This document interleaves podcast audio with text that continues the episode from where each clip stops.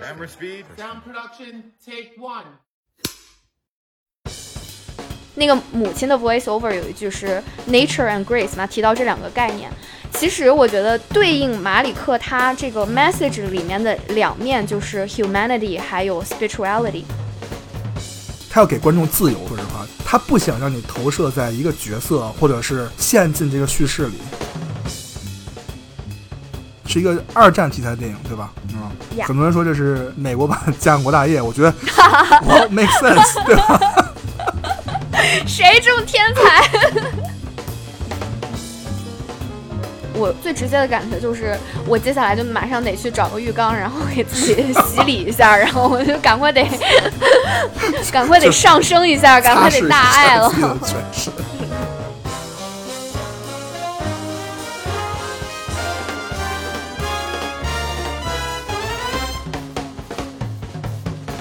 大家好，欢迎你来听《洛城二三事》，我是利昂。我是佩。按照上期预告，我们这期聊一个非常有挑战性的导演啊。其实这话我已经说了第二遍了。我们这期节目本来就特别有挑战性，两个做互联网的人在这儿折腾了半天，这平台我真惊了。听众们，真的，互联网这些东西，一旦你失去了，就是一个小时之内没有网，然后突然来了，你就说这种幸福感油然而生啊！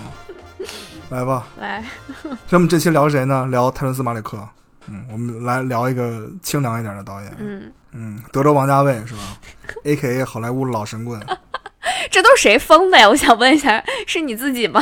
没有啊，就是这个影不完了，把学校暴露了，就咱们大学的那个，就咱们大学的那个影协呀、就你不知道那个，嗯我们那圈人最喜欢就是马里克，等一下，我就想问一下，你们这圈人我知道，就是 怎么一会儿一个？里克就是看不起昆汀，反正除了昆汀我们都喜欢，我们还特喜欢李沧东，说实话，嗯可以找期节目聊聊李沧东啊。嗯我那年有一朋友就问我说：“说你要聊马里克是吗？”我说：“对啊。”他说：“那你这个就是文艺青年的坟墓啊。”说有很多文艺青年就葬送于此啊，直接选择看完他的电影怒骂一句，说打一星不看电影了以后啊。所以佩，你是不是有同样的感受？你不爱看电影吗？你不要在这给我挖坑了。就是挖坑，文艺青年的坟墓啊。我跟马里克还是有点这个不得不说的故事。那咱待会儿好好聊聊啊，我听听你是怎么看待的。好，因为这期节目我们真的反正准备时间比较久了，因为之前也预告很长时间了嘛，嗯，所以可能是一期比较长的节目吧，咱就两个小时起啊，佩，你今天做好准备啊，反正下午睡午觉了，无所谓，放开了啊，嗯，这些什么花生、毛豆、啤酒我已经准备好了，咱今天就早上见了啊。啊、因为节目过于长，所以说咱们就得有个结构，对吧？嗯嗯，所以我们这期按照一个节目的这个顺序，就怎么去聊呢？所以我们聊马里克还是得有点结构的，是吗？啊，对这必须得必须得有点有点结构的。嗯，所以这结构是什么呢？就是一上来我们先会聊一下他的风格，嗯我们一上来就把风格摆在台面上，聊马里克嘛，他的电影这么风格化。但是我们聊的时候，只是去客观的聊，就是去客观的阐述他的风格，就这个现实，这个 fact 到底是什么。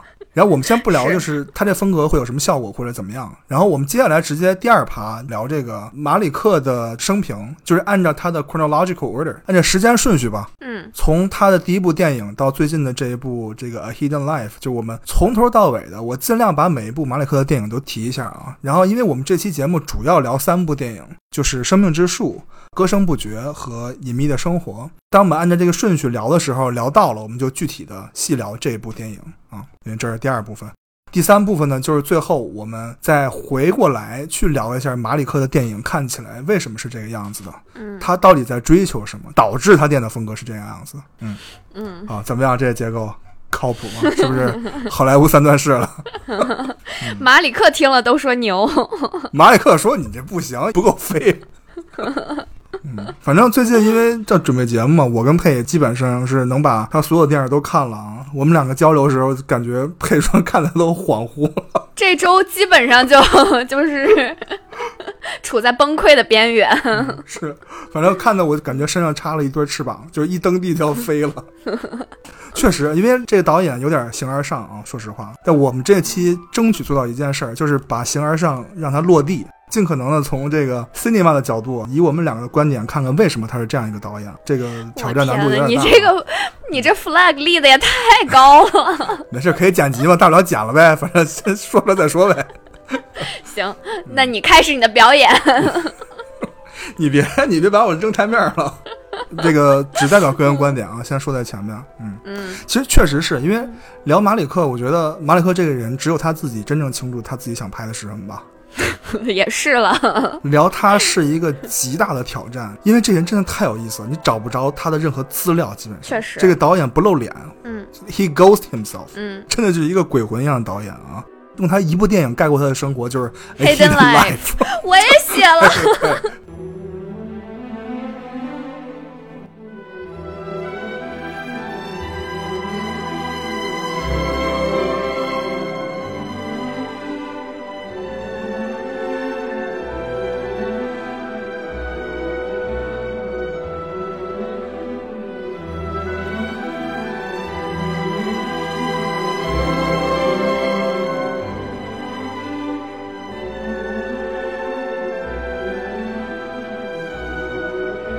行吧，那我们就直接聊马里克的风格是什么。嗯嗯，我相信很多看过马里克电影的听众们，应该也都有非常深刻的感受了，就是他的电影很不一样啊，看上去就很不一样。嗯，因为我还真的在电影院看过他的电影。但是说实话，我没有觉得是一个非常怪诞的这种，或者是非常夸张的这种摄影风格。而且我看的是比较后期的，就我们今天要聊的这个《Hidden Life》，其实也是他最近的一部电影了。对，嗯，我觉得从审美上来讲，他的摄影手法，首先他没有给我那个特别夸张的感觉，其次是他没有过时。就我觉得这不是一个就是特别 outdated 一种审美风格，绝对不是。我就反而很先锋了。对，作为观众，其实你是很容易被他的这个摄影风格或者画面语言拉进去的。尤其是我们接下来会聊他剧作嘛，就是搭配那个剧作，我觉得就是能让我在电影院坐两个多小时的这个一个首要的原因，就是它的画面真的是太美了。是。这个其实是贯穿他从第一部电影到他最后一部电影整个的这个时间线，我觉得他的对于画面的掌控，通过画面去 tell story 的这个能力，我觉得真的是有天赋，就是非常天赋型的一个导演。嗯。而且我觉得接下来我们会聊时间线嘛，嗯，其实它的这个画面语言是在变的，对，没错，从它一开始前面的这个最早期的作品，你跟它后面的这个作品来比较，其实还是有挺大的变化的。哎，要怪只能怪卢贝兹基。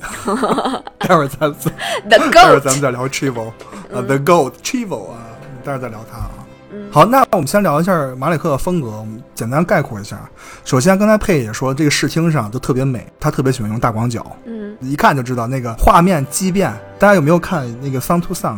歌声不绝这电影里有一个镜头是，呃，Ryan Gosling 和 Rooney Mara 那个角色在一个墙，就是一个 motel，嗯，那个墙边上聊天，嗯，然后有一帧，那个 Ryan Gosling 的脸都斜了，就都成香蕉了，就 都扭扭曲成 那种地步了。就为什么马里克特别喜欢用大广角，我们后面也具体再说啊。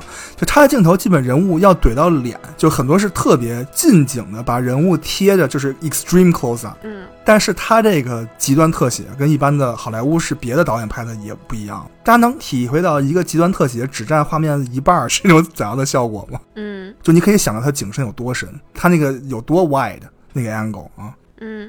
甚至有些只占四分之一，你很难想象怼脸，他那大广角怼脸还不给你拉远景是什么效果？那不就跟 GoPro 一样吗？就所以说它景深深嘛，它都可以后面都看得很清楚啊。嗯。第二个就是大家有没有发现，镜头有些时候特别斜，就它那个镜头的基线啊，一般都不平。就是不管是地平线啊、山脊啊，或者是房间内的内景都好，就是它就是斜就是好，广就是美啊，基本上就这八个字可以概括一般他电影的视觉风格。而且另外一个就是它的机位特别低，嗯，它很多镜头把机位放的极低。这个就是有一个小笑话，就我们原来影协的同学特别喜欢马里克，然后我们记得有一次大学大三的时候出去喝酒，大晚上，然后喝了基本通宵，那时候身体也好，年轻嘛，然后夜里三点钟就开始胡说八道，因为我们那圈里有一个人是画漫画的，就是他喜欢画那个四格漫画，嗯啊，而且画的还挺好，然后我们就说，就突然想起来说，你要不画一个漫画，就是。各个导演拍电影是是是什么样的？就画一个 meme，嗯，当场画？那种迷母漫画，不是不是，就是一个点子，我们给他说一个那个 idea 嘛，一个系列嘛，嗯啊，然后我们就聊嘛，我们说那个王家卫是用那照相机拍电影，那不是一帧一帧的嘛。嗯然后什么那个阿方索卡隆是坐着过山车拍电影，然后库布里克是举着镜子拍电影，还有什么是谁来的？哦，侯孝贤把那个摄影机放片场回家吃饭去了。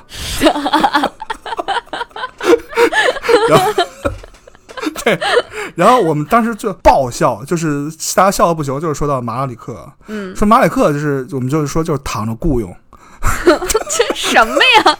他就是匍匐着拍电影，一点不夸张。就大家有没有看到那个《Hidden Life》隐秘的生活里，我印象特别深刻，有一个谷仓的镜头啊，我知道了。嗯啊，然后眼前一大鹅从从就是比我高一头的那个视角从我眼前走了过去。就是大家可以想象他那里有多低啊，就是贴地飞行，很多时候这导演、就是仰拍嘛。我们后面就在聊他为什么这么搞啊。还有一个就是大量手持镜头，嗯，它的有些镜头其实运动感特别强，对，它的设计性很强。对，都是带轨的，对。它那些运动感特强的镜头，对、嗯。C h i v o 他跟他搭档呢，也是他的一个长期的 partner。就是你刚刚提到，不是马里克之后的这个嗯。风格，就是一零年之后吧，他的这个视听语言跟这个 Chivo 嗯合作了之后，就是有了一个很大的转变。就是其实 Chivo 是 DP 嘛，就是 Director of Photography，他有一个长期的搭档就是、嗯。呃 Steadicam Operator，就是其实他们的像是手持的这嗯。拍摄手法，我觉得都是马里克精心设计过的。《生命之树》里面，我觉得就已经很明显了，它里面的这些就是这种运动感的这个镜头，你能感觉到其实是他有意为之的，刻意为之的。是，嗯，是。贴着冰面飞的那个镜头，对，然后什么什么那个种摇秋千啊，然后对对对，呃，就那个镜头我记忆特别拍深，因为影子那个倒过来，对，首先这是他的一个怎么说呢，视听工具吧，然后其次是他不会让观众觉得很不适，是。是，他的那个运动感其实是跟着他想表达的这个角色状态一起来去搭配进行的。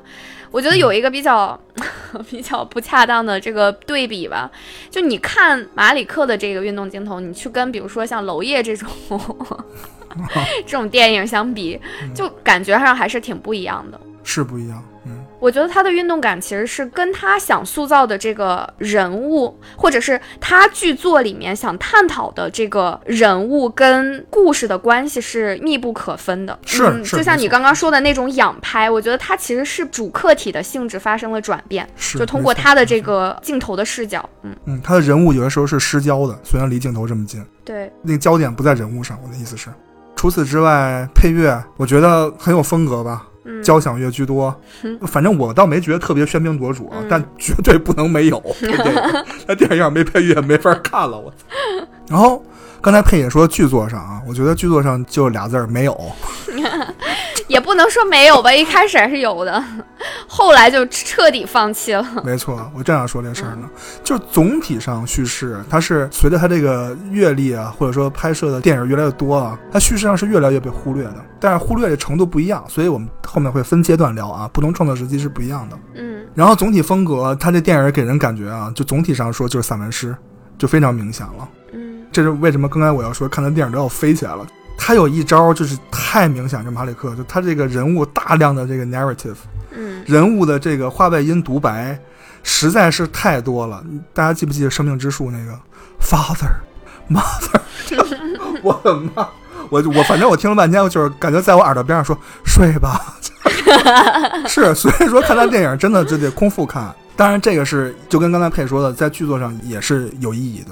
嗯，我们后面就再聊吧。嗯然后落回到形式上吧，我觉得马里克有一个风格啊，就是他在叙事上好像更在乎故事的某个阶段，嗯但他不是特别在乎故事之间的衔接。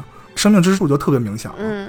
就是你都不知道怎么回事，这人就进入下一个阶段了，是不是？是，我觉得这个可以补一个小点吧，就是马里克他的创作过程是鲜为人知的，因为就像刚刚提到的，他是一个非常隐居的人，他是从七十年代就开始拍电影了，一直拍到现在嘛。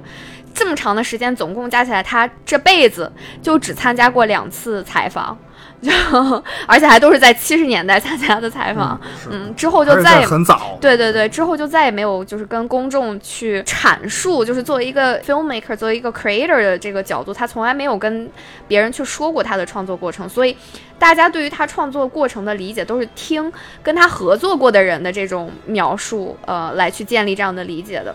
基本上是所有跟他合作过的人都会提到的一点，就是他对于叙述，从剧作上来讲，其实他的故事性不强，这是他表达或者是他创作呃 storytelling 的一种方式，这是他本身的一种呃 approach。嗯然后另外一点就是他对于剪辑这件事儿，他把剪辑也变成了他叙事的一部分。是也就是说，他的整个故事从他拍摄到他最后真正形成一个电影，structure 成一个电影，其实中间是非常断裂的。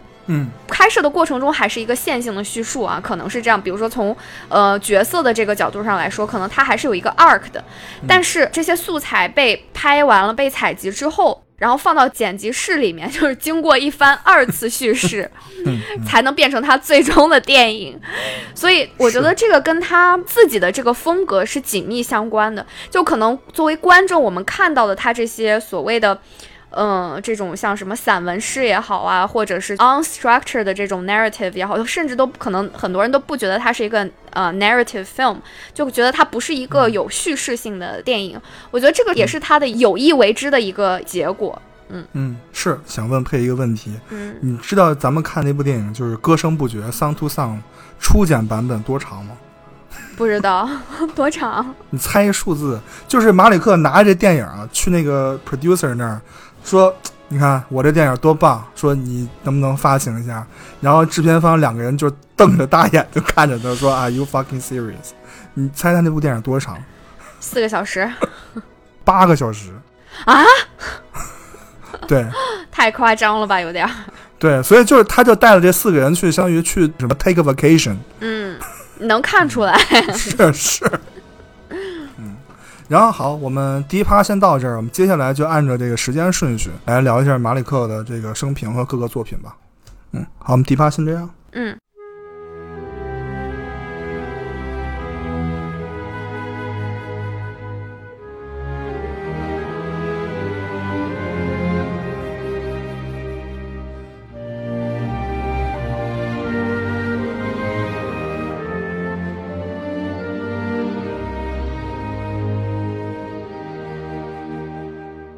大家好，欢迎回来。我们接下来就按照马里克的这个年代顺序 （chronological order），完了感觉像做讲坛节目一样，像 TED Talk，像 Tech Talk。对，咱们聊一下马里克的发展。好吧，我们说一下马里克的导演啊，就是其实我觉得马里克是那种他人生中哪个阶段就拿出来看，你都会觉得对他这一生的创作生涯是有影响的。嗯，咱们先说他小时候，一九四三年从这个伊利诺伊州出生啊，真的是从他出生开始讲 没有这很快就一句话，你得知道他他哪儿人吧？啊伊利诺伊州出生啊，然后后来搬到了德州，所以说大家一提到他，其实想到是德州导演，没人说他是伊利诺伊州导演。嗯，就我们用手指头掰掰，好莱坞有几个是德州导演？你能想到有哪个是德克萨斯州导演吗？嗯，所以他早期的那些电影，你没发现南方口音特别重？对，啊，把自己投射到了角色身上嘛。但是这人的大学经历啊，你要这么看啊，他可远远不是对吧？大家一想德州就是刻板印象嘛，什么 redneck 什么牛仔。但虽然说他经常戴一个大牛仔帽到处跑啊，但这人的大学经历可就太猛了。嗯一九六五年哈佛大学哲学系毕业，嗯对吧？然后拿着奖学金去了牛津继续学哲学，嗯，然后他就辍学了。那辍学的原因也特厉害，就是他跟教授意见不合，对，他跟教授这个哲学观念不一样，你可以看出这人很倔啊，你可以看出他对他自己的哲学观念是有一定的信仰的，嗯。这在他后面创作其实也是能看出来的。嗯。反正各种机遇吧，最后他就决定去做一个电影导演了。嗯，我觉得他是一个学者导演，好莱坞有几个敢说自己是学者导演的，他算是一个吧。所以刚才佩说的那个，他是一个天赋型导演，我觉得呃可以这么讲啊，因为他不是纯科班，他是半科班。他的半拉科班是从哪儿来的呢？哦，A 他半拉那科班、就是、AFI 吗？对啊，嗯，对啊，所以是半科班吧。嗯，之前那是学学哲学的。嗯，那马里克刚开始反正拍电影就是七十年代嘛，这人一出来就很厉害啊，他拍摄两部非常杰出的作品。就到现在，很多人提到这两部电影，都说说这两部才是马里克最好的电影，对吧？他后面拍的都是什么呀？到现在很多人都是这么说啊。嗯这两部电影，一部是一九七三年的《Badlands》穷山恶水，嗯还有一部是七八年的吧，叫《The Day of Heavens》，嗯叫《天堂之日》。嗯如果听众没有看过的话，强烈推荐听众可以去看一下啊。这两部电影为什么强烈推荐你去看呢？是因为它有故事的。这这两部电影是好莱坞范式的故事片，嗯真的是非常好莱坞范式的。虽然能你能看到马里克的那些影子，但你看到他在离正式成为神棍的路上还是非常远的。还是比较克制的。当时，啊、对，还是比较憋得住的。毕竟刚从 AFI 出来，对吧？他也不好意思上来就玩大的。嗯，嗯 七三年的《穷山恶水》啊，《Badlands》是他第一部作品，被好莱坞的媒体很多人称之为是公民凯恩之后最伟大的处子作。我觉得这稍微有点这有点夸张了。是，我觉得这是有点夸张。可能好莱坞当时的这个这部影片出来，他们觉得很很奇特，我可以理解他们这种感觉啊。因为确实它是有点有点缝合的感觉，你们觉得吗？就是我来比喻一下这部电影，这部电影就是西部田园版的《邦女克莱德》，嗯就，大家可以想象的，精挺精准的。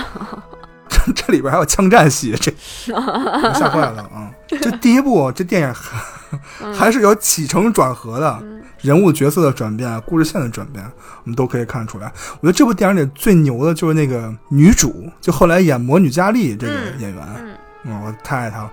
就她在那里边，就是这个典型的，你可以看出马里克那个影子就已经出来了。嗯她的男朋友杀了一个人之后，然后她就出来过来说：“哦、a r e you okay？” 就是那种天真无邪，然后你感觉就是一个对世界认知都没有的一个角色，他在审视这个世界啊。嗯，说到这儿，小小的一个 segue，其实马里克电影里面的女性角色，你不觉得非常？我不能说是 one note 吧，但是她一般都会把女性放在真善美的那一面。是，就是圣母，对对，不管是圣母也好，还是天使也好，比如说后面到我们接下来会聊那个生命之树嘛，就是妈妈那个角色，就是叫什么天使下凡，然后包括什么 The New World，嗯，如果大家去看它，不管是从早期到后期吧，我觉得这个设定还是挺明显的，而且比较 consistent。嗯是是，嗯。好，然后他第二部电影就稍微更有的说一点，就《Days of Heaven》天堂之日。嗯其实这部电影的叙事就没第一部那么强了。嗯你已经可以看出来，他在往视觉上，就是他开始玩那 camera work 了。稻田里那帮种地，哇，太美了，那个种地的拍的？是啊。啊，农耕我就觉得。他他的那个画面语言就特别适合拍这种乡村，对农耕，是美国乡村还是欧洲乡村，特别美。就在那儿长大的，你就他见得多了啊！我当时我看这电影的时候，我不知道我给没给你写这个评论啊，我对他的评论就是穷人版的《燃情岁月》。你这你特别适合做那种什么九十秒说一个电影，不用，我就一句话说电影，就 前前提是你得看过《燃情岁月》。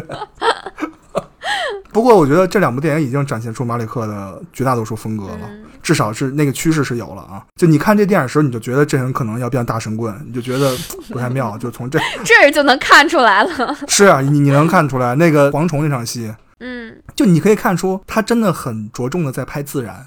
自然就这个 nature 是马里克电影里非常重要的一个要素，是，就包括人与自然的关系，对吧？细细的红线里，我们后面也会说啊。嗯我们现在想想，就自然不就是宇宙的一部分吗？对吧？是啊，嗯马里克电影里就人这件事儿是一个特别有意思的主体。电影里我们从角色身上看到的就是作为人类那个个体是就忽小忽大的。就有电影里你就或者有个瞬间你会觉得，就人在宇宙里什么都不是，嗯然后有些时候就。下凡到地球上，你就觉得人又有他特别伟大的那一点，就像刚才佩你说的那个，比如像圣母的那那些代表那些符号也好，嗯对这个就跟他视听有很大关系了。嗯然后除了这个自然主题之外，我觉得他的那个田园散文诗风格已经形成了。嗯就这两部电影啊，嗯尤其是《天堂之日》吧。就这电影，我刚才就我说那个有一个闹蝗灾的那个戏，然后你看那些农夫群像剧，就那个你能感受到那个闹蝗灾对这些农夫生活的带来的那种惨，就是那种痛苦跟嗯惨痛的那种感觉啊，嗯就是它是已经开始在展现就是人类整个就整体的那个痛苦了，而不是个体的。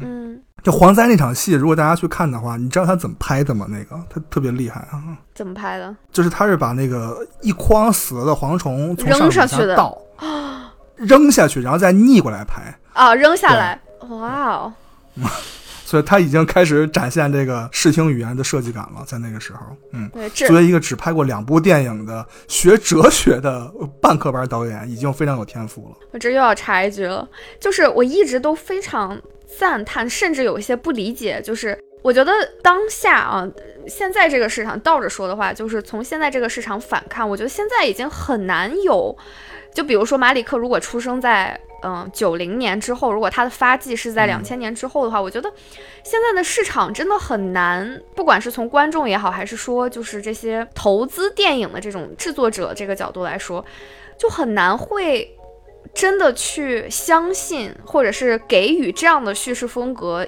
足够的耐心了。是，你想一下他探讨的这个话题其实是非常，嗯，说直白一点，就不是特别接地气的。这形而上，嗯，对对对，而且他的叙事风格又不是那么的 narrative，当然早期可能还是会有一些这种故事，还是基本的这种 structure 还是有的，但是再往后他拍的电影其实就越来越不 care 这种嗯嗯故事结构了。是就疯了。但是它的场景对，但是它的场景又那么的宏大且真实。这个真实不是说看起来真实，是真实的真实，就是他会花几个月去建这些 set，而且真的是 like。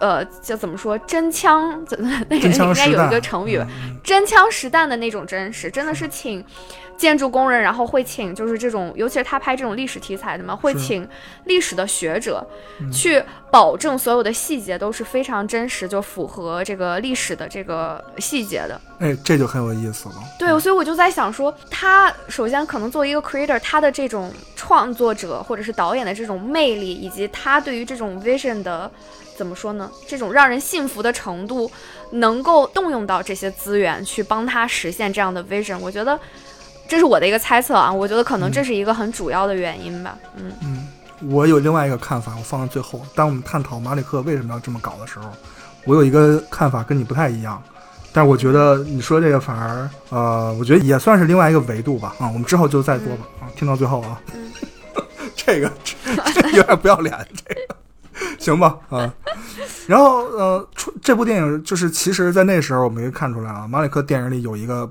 就必须不得不说，但说的好像就特俗的东西啊。马里克对这个演员的颜值实在是要求太高了，嗯就他所有电影从头到尾必须俊男靓女。我当时看那个《New World》，我都我都吓坏了。嗯我说 Colin Farrell 怎么这么帅啊？就是天神下凡，你不觉得他是一个 godly man 吗？神灵一样的，嗯他那长发，嗯，马里克镜头对演员的颜值简直太苛求了，谁经得起那么怼啊？还得变焦的怼怼脸。嗯，这也是其实我的一个感受吧，就是他的 cast 非常清一色，就不先不说这个 level 了，肯定都是 A 是 A list，、嗯就从九零年后的九十、年代之后的每一部片子，你说哪一部不是 like 真的是卡斯云集吧，就大大咖云集吧，嗯，而且他他的 cast 就很清一色的，叫怎么说呢？我 I don't want to sound too 就是 政治性太强，本嗯就是都是这种嗯 Anglo-Saxon，就是白人卡斯哦是是嗯是是是确实是。你既然说到卡斯了，咱们就直接进入他的下一个阶段吧。我觉得他嗯前两部电影算是第一个阶段，还算是有些独立性的，我觉得他算是嗯不能说出道即巅峰吧，但是我觉得他绝对是引起了市场的关注，包括他第一部影片其实是一个独立制作的影片，一个非常严格意义上的 indie film，是就是发行以后马上就被 Warner Brothers 买下来了。第二部片就跟 Paramount 签了嘛，所以其实我觉得它是在一个上升期的，就是那个时候市场包括这种电影行业就 critics 也已经关注到它了。嗯，嗯，好，那我们直接接下来进入他的第二个阶段，因为你正好刚才提到卡斯的事情，我必须得提这个电影了。嗯，细细的红线，对吧？The Thin Red Line。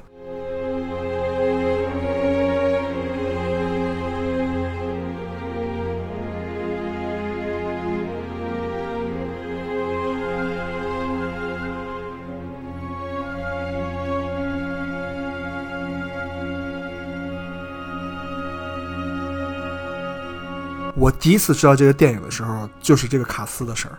你知道这个嗯电影卡、我也卡斯，我真是吓坏了。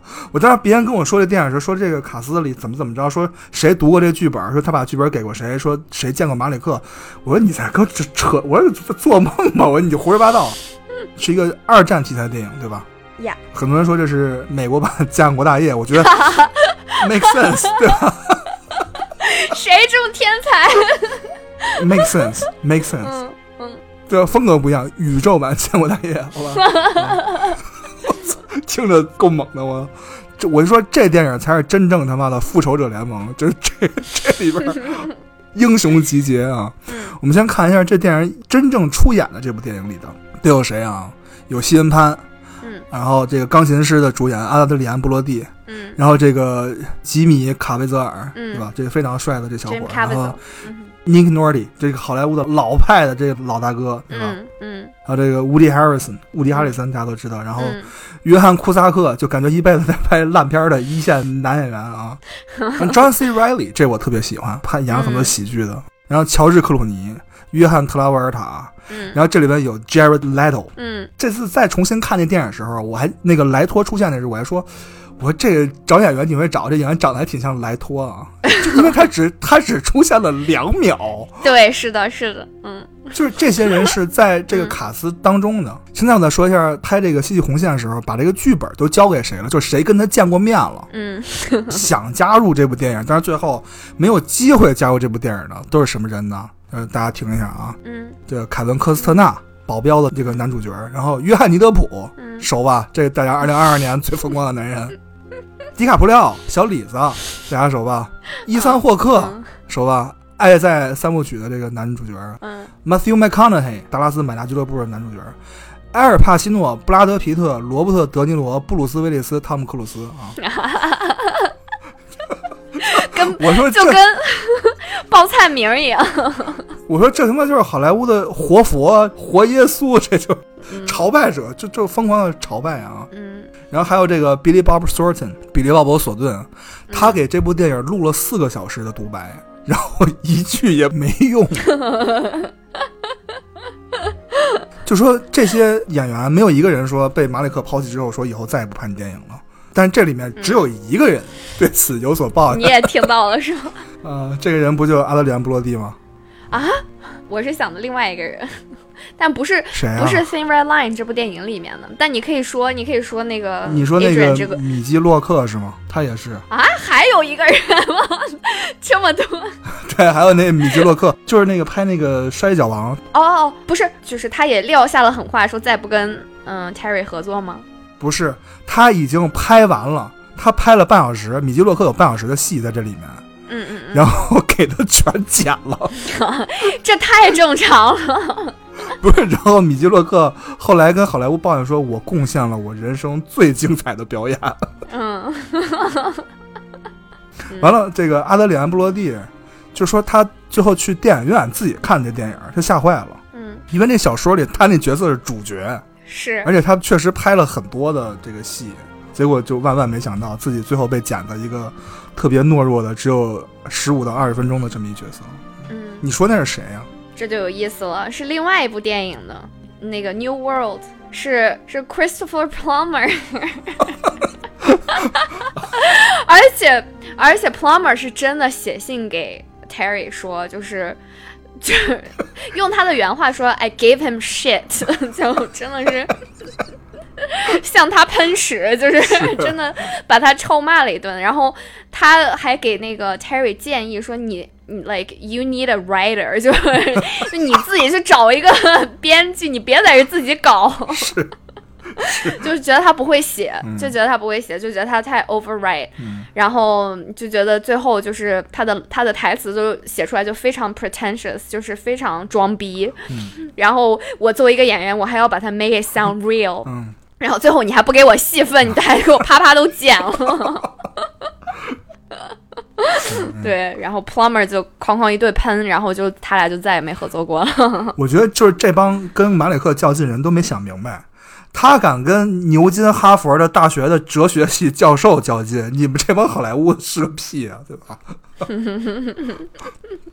就说呀，就假如他刚才请的那些演员，什么布拉德皮特、罗伯德尼罗、阿尔帕西诺，什么小李子，全弄整出来，你拍别说拍八个小时，拍十六个小时我也看啊。嗯说说回来啊，我觉得《戏剧红线》，嗯，大家对它理解是非常独特的二战电影吧，太独特了，嗯非常有意思。童年就拯救大兵瑞恩，嗯所以是 Tom Hanks one against the world，一个人对抗这个好莱坞的众星啊。嗯就是马里克拍战争片，最后拍成了这个人与自然，拍成了善恶观，拍成了生命跟宇宙的主题。嗯但说实话，我看完这很可惜，我不知道你最近有没有看。我我这最近再看一次的时候，我发现，就这电影真的视听好出色，就是这怎么说呢？就是他那战争戏拍的还真棒是啊，啊！我其实说实话，这是我就是他的电影里面我最喜欢的一部了。是是，嗯，我 这最最像好莱坞上映就最最好看的一部啊，对我觉得是这部它的平衡做的特别好。是它既没有 compromise 它整个故事，因为它是一个战争题材嘛，就是肯定是有就是我方跟敌方的故事上面的这种 structure，但是同时它还很好的去呃融合了他创作者的那一面，就你刚刚说的，他一直以来他对于人与自然的反思，然后呃善与恶，就是我们跟。自然，我们跟 nature 的这种关系，就是他每一个人物其实都代表了他这种呃哲思的一个维度吧。我觉得，就是他很好的跟人物融合了起来。我最近又看了一遍，之前看的时候我印象就非常深，其实对后面后半段吧，嗯，就是他们真的去跟日军，是就是这个这个美军跟日军正面交锋的那那段，真的看的你浑身发毛。就是真的是那种。对，真的是冷到骨子里面的那种人对于战争的那种反思，就是战争到底给我们带来了什么，人到底是什么，在这样的一个维度下，善恶，对对对，嗯但是我觉得，呃，待会儿后面再说。这电影我觉得有一个小小问题啊，就是马里克一直一直的问题就在这儿了。嗯，我继续说，我刚才那个，我第一次看他那个拍，就是美军与日军交战在山头那场戏，嗯我这心都悬到嗓子眼儿了，觉得我靠，我这视听拍的也太棒了吧！嗯我这个不比这个旁边那斯皮尔伯格差劲啊，嗯，对吧？就是我就觉得马里克你可以啊，你干嘛非得当神棍啊？我 就我 对吧觉得他是那种他他拍这些人物之间的这种 tension，就电影电影叙事下面人物这种 tension，对于他来说可能已经信手拈来了，某种程度上来说，不是特想拍，对他已经不满足于这个了，嗯嗯，是。我觉得他要是真的，假如这一路啊，假如说啊，他一直拍这样的电影，我觉得至少得跟克林特·伊斯特伍德一水平吧。嗯，有一个人可是反反复的拍这种，拍一辈子拍不腻，拍到九十多岁了。特·伊斯特伍德嘛，不就是、嗯看报纸随便找一个再写故事，他绝对有这水平，甚至可能比东木老爷子拍的更好。我觉得。嗯但是这个时候，我觉得这部电影里，我们就可以看出那个他个体与宇宙关系这主题就慢慢开始成型了，对吧？嗯然后他这个时候第一次有这个他电影里就刚我刚才说的他那个技巧，也终于毫不避讳的暴露出来了，就是这个角色的话外音独白，对吧？嗯，而且这部电影里更加明显，这电影里是不是有很多次？我不知道你第二次看有没有感受啊？嗯就是他话外音起的时候，他把那配乐插进来，然后盖住了他原来人物之间那个 dialogue。嗯就是假如说咱俩在说话，说说说，然后观众在看这俩人说话，完突然我作为这个角色，我有一话外音进来了，然后咱俩那个说话那个声音越来越小，越来越小，嗯。然后配乐也也进来了。嗯。我老觉得他那种感觉就是加话外音的是，让观众尽可能的去淡出叙事，嗯。就是把你从叙事里往外拉，就是他要让你脱离对角色那个代入感。嗯。他要给观众自由，说实话，他不想让你投射在一个角色或者是陷进这个叙事里，他让你看说这是 you have a broader context，这个影像绝对不只是人物关系和故事上的，你要去作为观众个体去思考这件事情，他是想让你去审视跟思考的。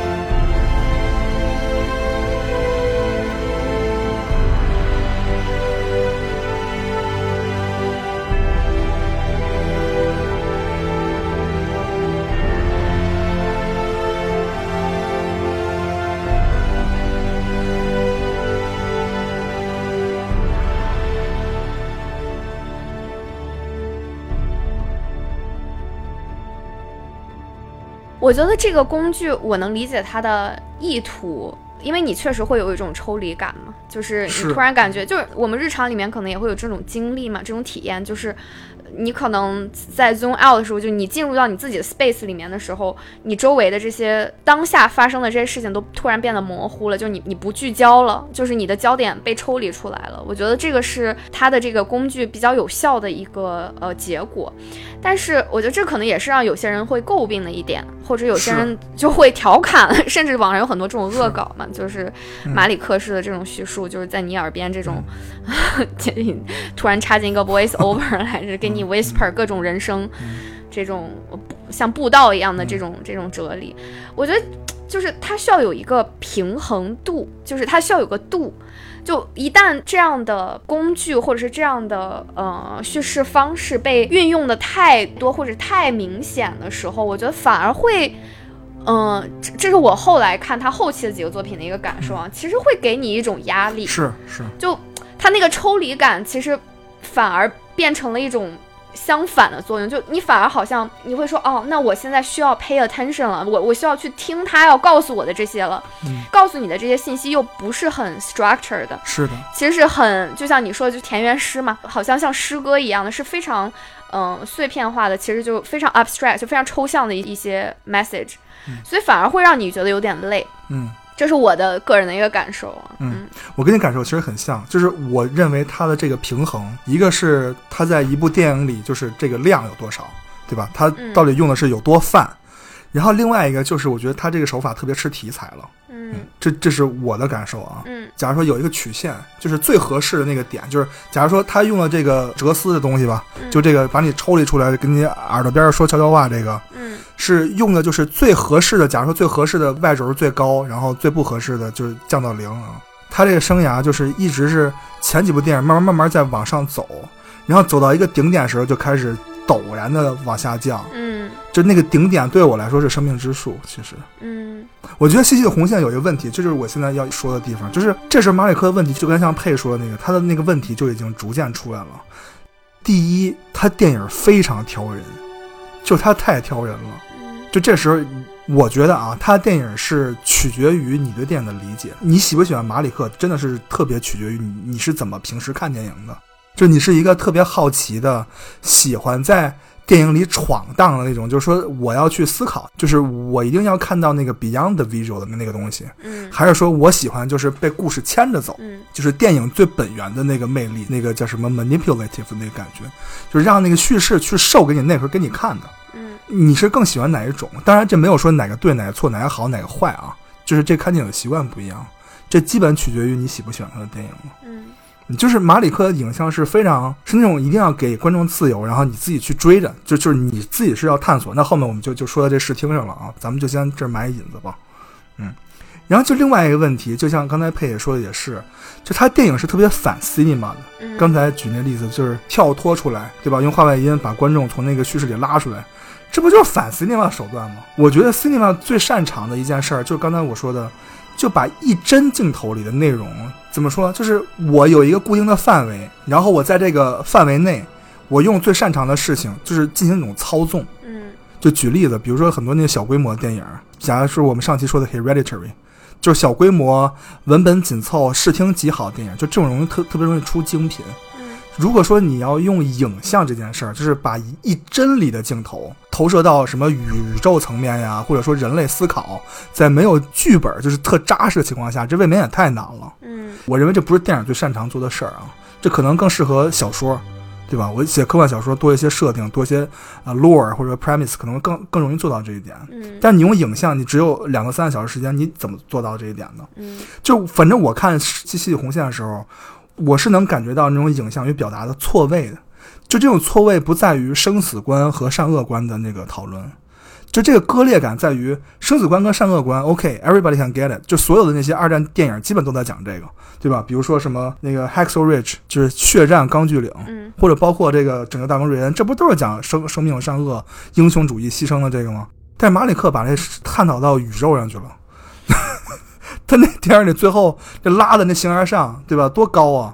我老说这个他那割裂感，就是我老觉得这帮人都是马里克派去的哲学家，就他派一帮哲学家去打仗，就我说这帮老兵这个文化素养挺高啊，我操，打仗打宇宙上去了，怎么能跳到那儿去呢？嗯，而且这电影用的是 Hans Zimmer，一下就拉到那个高度上去了。其实对我来说是有点割裂的啊。可能对于我来说，我感受到的割裂感是文本跟影像的割裂，跟你说的差不多吧。但是需要再解释的多一点，就是我的那种压力来自于，就是一个很直观的感受是，我在听他导演通过人物表达出来的这些反思，就是这这些 voice over 的时候，有些时候那个会有那种非常精准的一两句话或者是几句话，可以一下触动到我，我就觉得、啊。嗯，这个确实是我之前就是跟我的观点很像，或者是我之前也思考过这个问题，就类似于这样的那种哲思的时刻吧。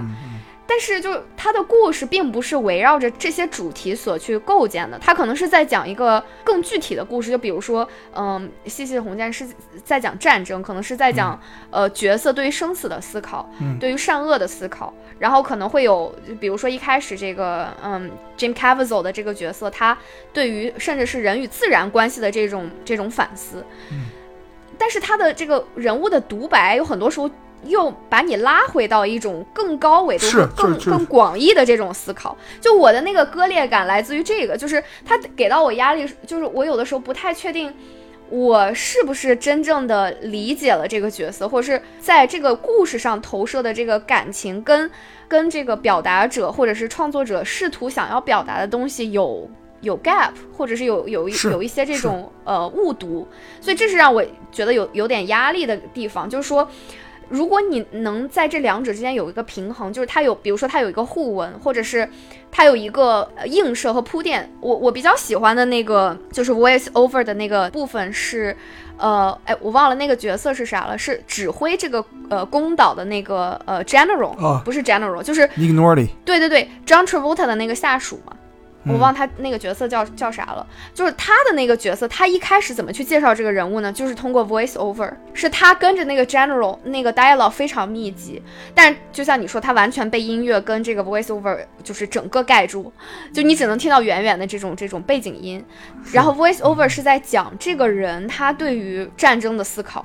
我觉得这个互文做的非常的巧妙，而且他服务了人物，就他这个整个这个呃细细的红线，它里面人物非常庞杂，因为它是一个类似于这种群像戏嘛，就是因为嗯也是战争戏里面一个比较常见的这种方式，它可能会勾勒出很多人，但是它有这种主次关系。当时他这个人物进来的时候，他是一个全新的人物，对于我作为一个观众来说，我对他完全不了解。但是就那一段 voice over，就是在虽然画面是他在跟 General 去进行这种交谈，但是他那一段 voice over 让我很快的，而且非常嗯，带入这角嗯，色，深刻的就理解了这个人物，带入这个人物了，没错。我觉得这个这个就是那个平衡点抓的非常好的一个例子。但是他的电影里面也有非常就是让我觉得很有压力的这种不平衡的那种时刻。对，是不是那个角色跟他妻子出现的时候你就慌了？我每次看那段我我就慌了，真的，我是嗯干嘛这是？就是假如说你刚才说 Nick Nor 那角色，我也特喜欢，就那一段，嗯因为那那影像本来也就非常符合嘛。那个老哥在船上走，对吧？他也在想，你感觉他那个视觉嗯，就是他在思考，从那影像上看。嗯然后你突然就拉到一个，对吧？一个一男一女在那用极慢的镜头，俩人在那儿，对吧？那个爱意浓重，然后这儿打了仗呢，然后说的那都不是人说的话，对吧？对觉得这就是 Christopher Plummer 说的，你 you should get a writer 的部分。对对，就那一部分是我说的那割裂感，嗯就那个就是这不就是他要讲宇宙观了吗？嗯所以我为什么说西，就我们接下来要聊的《生命之树》，是我最喜欢的，就是我刚才说的，就这个表达是达到了最完美契合的那一点嗯啊。我们接下来就聊《生命之树》吧。啊，其实中间还拍了一个新世界，我觉得这电影咱就不用多说了啊，就咱们就直接聊 Chivo 吧，因为这个电影我觉得最大的意义就是他结识了 Chivo，就嗯 Chivo 跟他合作的第一部电影啊。好，那我们第二趴先这样。There are two ways through life the way of nature and the way of grace. You have to choose which one you'll follow. We're alligator. You'll be grown before that tree is tall.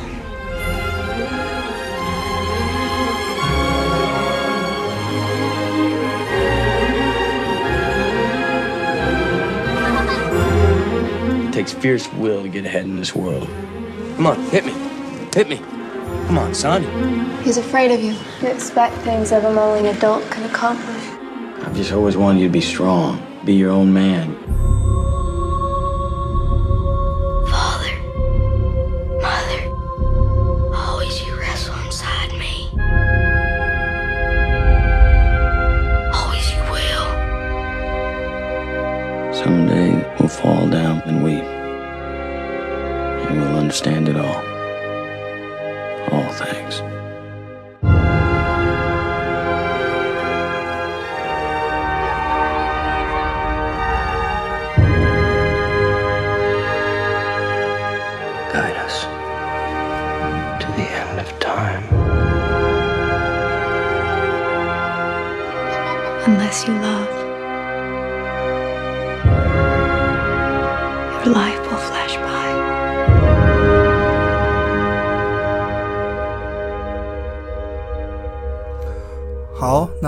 接下来这一趴聊生命之树吧。好，压力陡增。刚才我一直说《生命之树》是我最喜欢的一部电影，嗯我也说《生命之树》是我觉得马里克平衡，就是这个哲思和电影影像包括叙事最好的一部电影。为什么？我先把我这个结论给出来，特别简单。嗯，嗯我之前说他的电影是有这种断层感，对吧？嗯影像上断层，或者说我在我理解是情绪上的断层。嗯就跟我刚才说的，我永远不理解为什么你打仗打到宇宙上去了，就这件事儿对我来说是 情绪上接不上的。嗯那马里克，我觉得《生命之树》里终于想明白了，就说那我既然要探讨宇宙，很简单，我拍宇宙就好了。所以这个就不得不提到 Chivo 了。嗯 我们老说 Chivo 就是卢贝兹基啊，，Lubeski，对，卢贝斯基。稍微介绍一下墨西哥三剑客的御用大佬，当然现在可能不是了，早期啊。为什么从你你简单介绍一下，结果丢出来一句更像这种感觉落成风云，就感觉对，现在确实不是了，现在黑帮电影。嗯对呃，墨西哥三剑客的御用，呃，完了，你聊墨西哥三剑客是谁了？对呀、你要那个有呃，詹姆斯不是差点说詹姆斯卡梅隆，阿方索卡隆，然后那个墨西哥奇葩鸡肉卷儿叫啥来着？什么？他不外号就叫墨西哥奇葩鸡肉卷儿吗？那个没，我怎么没听说过？他可能是小岛秀夫这么叫，就吉尔莫德尔托罗，还有这个这个叫什么亚历桑德罗冈萨雷斯伊拉利图，对吧？这三个人啊，我的妈！天，第一次听见 中文来我都我都说这费了半字，我靠，这我都要崩溃了。Chivo 拍的什么呢？就是这在这三个人手底下，就是他三部非常著名的这个片子，《Birdman》、《Revenant》和《Gravity》。奥斯卡三连冠，对，是的，最佳摄影。所以说，为什么叫 Chivo？Chivo 是墨西哥语的 goat，goat 嗯，大佬，Go 就是 greatest of all time，是这么理解吗？嗯我不知道他们为什么这么叫他是的，是的，是的，嗯还是我以为他长得像山羊。那倒也是，好像。就我为什么说这一定要把 Chivo 搬出来，是因为《生命之树》，我觉得是 Chivo，我觉得摄影生涯中最伟大的成就了。嗯大家可以去看《生命之树》的这个《The Make of Tree of Life》那个纪录片，就是这部电影的那个背后的制作的那个过程 （filmmaking process）。嗯你可以看这个人全部的就是创造力，去拍那个宇宙诞生的那段戏，你就会就感到赞叹。你说这摄影师真的不是说懂摄影美就可以了，他是个 engineer，他得会想说这这东西怎么造，这怎么弄出来，我才能拍出这宇宙诞生的效果，真的是非常太厉害了。就你可以看到 Chivo 的 creativity，包括他那个 craftsmanship。你看在那个 Gravity 里面，他造了一个那个，咱们不是去现场看过那机器吗？嗯去那个 Warner Brothers Studio，嗯就摇三百六十度随便摇的那个摄影机啊，嗯所以他真的是一个特别强的 craftsman。嗯啊，然后我就说一下，就这个电影，我之前提到那个错位，我认为在《生命之树》这个电影里，那种错位反而被利用到了。嗯，就这个错位反而更明显了。就你你有没有发现，就这个电影总体分就是两个部分，一个部分是。你说这话我就觉得，嗯，我们 on the same page，就两个部分，两个部分没错。家庭的部分，地球上的故事和宇宙诞生的这个宇哦，其实还有第三个维度，就是那 heaven 就天堂的那个戏，就不管是是什么吧，嗯，其实这个跟家庭，我觉得跟家庭套在一起了。嗯，我觉得在这部电影里，马里克更直白的表现这个宇宙诞生之后，就这种错位感反而成了我认为他影像中让人最震撼的地方了。当然，这见仁见智啊。当时我记得在电影节上，很多人看到那宇宙诞生直接走了。嗯，是不是很多看到恐龙就直接 就直接走了？Discovery 探索节目了要，但是我觉得这个就特别看观众了。我的感受就是那些角色，就是之前电影刚开始那些 Brad Pitt、Jessica Chastain 那些角色，就在宇宙那个那么宏大的主题下，就反而失焦了，嗯就是失去了焦点。我反而是更有共鸣了。这个共鸣就不是通过经验，就是不是通过我去过宇宙，或者说我有那么一个家庭而共鸣，而是说就是通过一个生命，就是我作为一个人的那种共鸣。反正我不知道别的这个男性观众有没有这种感觉啊。反正我看这个电影的时候，就我作为一个男性，我真的是能体会到那种痛苦。就假如说我有孩子，然后我见证他的成长，对吧？我们一起经过了那么多的这个事情，然后他突然就没了。这个方式，这个痛苦的表达，在电影中只用了十秒镜头，是通过一封信来表达的，嗯而且连原因都没有。那个父亲只是通过一个电话知道他的十九岁的孩子去世这个事情。嗯就那个痛苦，是我在这部电影里切身实际的感受到了。我不知道为什么，因为第一，这电影里没有展现这一点，非常浅的笔墨展现到这一点。然后第二，我也没有这样的经历，我甚至连一个父亲都不是。然后这个时候，我觉得马里克电影里有一个点就打动到我了，是我慢慢发现，就马里克那些特别好的电影，咱不说后面那个神棍三部曲，咱不说啊，就是这个生命之树啊，Hidden Life，还有咱就包括前面细丝红线，就他有好几部电影会让我感同身受，但那个感同身受是我从来没有做过的事情。嗯而且《生命之树》里是格外的给我这种感觉，是因为他就直接去拍宇宙诞生这件事情，我觉得对影像的这个作用是非常非常大的。就反而我我会觉得这个太有说服力了，就这是一个看似 out of context，但恰好给了我一个很好的 context。就你试想，你生命中最好的这个时光，假如三十到五十岁吧，就是你生命这个 middle age，就这一段，就是你的巅峰的这一段，你有一个完美的家庭，然后你有一个梦想的伴侣，生活非常的幸福，然后你住在一个就是类似田园诗的一个环境里，你有一个新生的婴儿。你有两个，你有三个新生婴儿，一切都那么看着那么充满希望，突然就不那么美好了，对，我操，突然一个、两个、三个，没有那，但是在那个时代，那就是一个美好家庭的那个象征嘛，嗯是美国那个年代，对是吧？没错。嗯一切都是充满希望，然后你见证这一切，然后你儿子没了。嗯电影里就那个家庭是有信仰的，他们会去教堂做礼做礼拜嘛，嗯所以这时候就是在那个痛苦的背景下。上升到宇宙诞生这一点，我情感上至少我是买账的，啊，甚至是很 为啥？我想聊，怎么一下就你你是怎么买账的？这个这个 logic 当然很买，嗯就是亲人去世了呀。然后你想，你宇宙诞生，从单细胞生物到恐龙，嗯漫漫历史长河里，你亲人的诞生，包括我们自己个体，就是就是什么，就什么都不是，这实在是太渺小了。但那个痛苦又在我们就是这个身上，就是我们个人体会到的东西，又是那么切身实际的，嗯能形容出那个痛苦在哪儿。但是放在宇宙长河里又什么都不是。就与亲人之间、母子、父子之间那个爱的隽永，反而表达得更加明显了。我觉得马里克是在利用这种错位的，啊，我觉得这时候就不得不提那个母性视角在这个电影里了。就这个电影开头就没有几句话，就通过那个 Jessica Chastain 那个角色的声音去 deliver core 了嘛，就点题了嘛。嗯实际上是有两种，一个是 nature，一个是 grace，自然与馈赠。就刚才像佩刚开始说的，就非常就恰好的就说到这一点了。就是那个母亲在这部电影里，她好像就是那个就那个圣母，就一直在说 life is pretty, life is beautiful。我们可以看到这电影里有很多的桥段，比如说 Brad Pitt 那个角色那么严厉，掀桌了，在吃饭的时候，对吧？说你滚蛋，别在这吃了。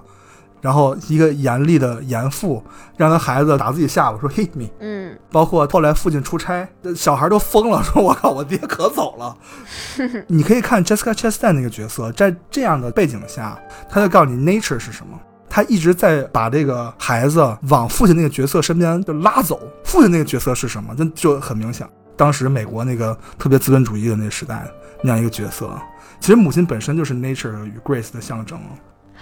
我跟你看的刚好相反，也不是完全相反，是这样的，嗯就是我先说一下我对这个电影的理解啊，就是我其实从某种意义上来说，我在这部电影里面看到马里克对于 spirituality，就是对于呃神性的一个非常直接，甚至是。